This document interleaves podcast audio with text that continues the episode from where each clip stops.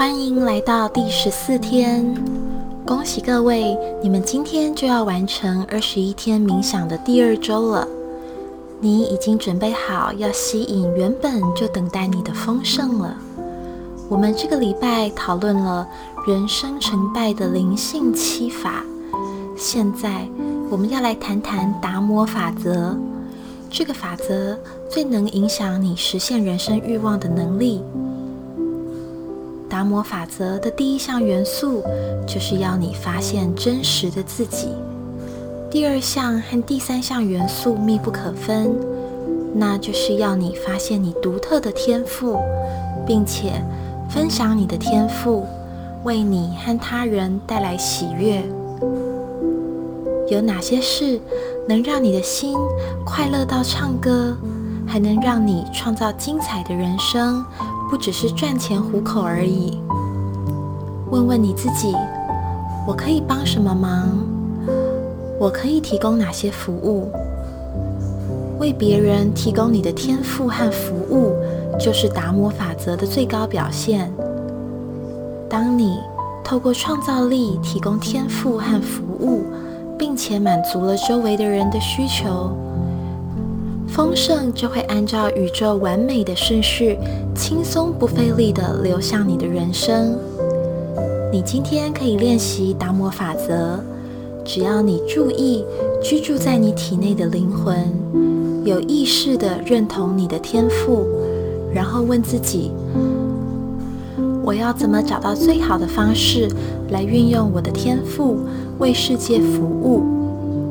我们要准备静心之前。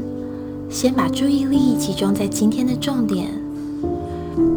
有个方法可以让我实践人生中的真实目的。有个方法可以让我实践人生中的真实目的。那我们就开始吧。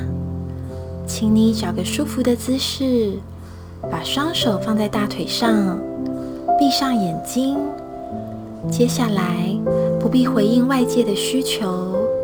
只要关心你自己，进入内心那个安静的角落，连接高我的能量，放下杂念，专心于自己的呼吸。每次吸气和吐气的时候，感觉到自己更放松、更舒服、更平和，温柔的让自己熟悉达摩法则的泛咒。先重复几次，然后让泛咒轻松不费力的在脑中自然重播。Om Farunam Nama。Om Farunam Nama。我的人生和宇宙法则很和谐。Om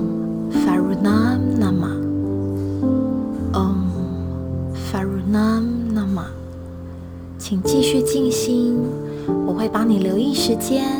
听到第二次钟声的时候，就表示你可以放掉泛咒了。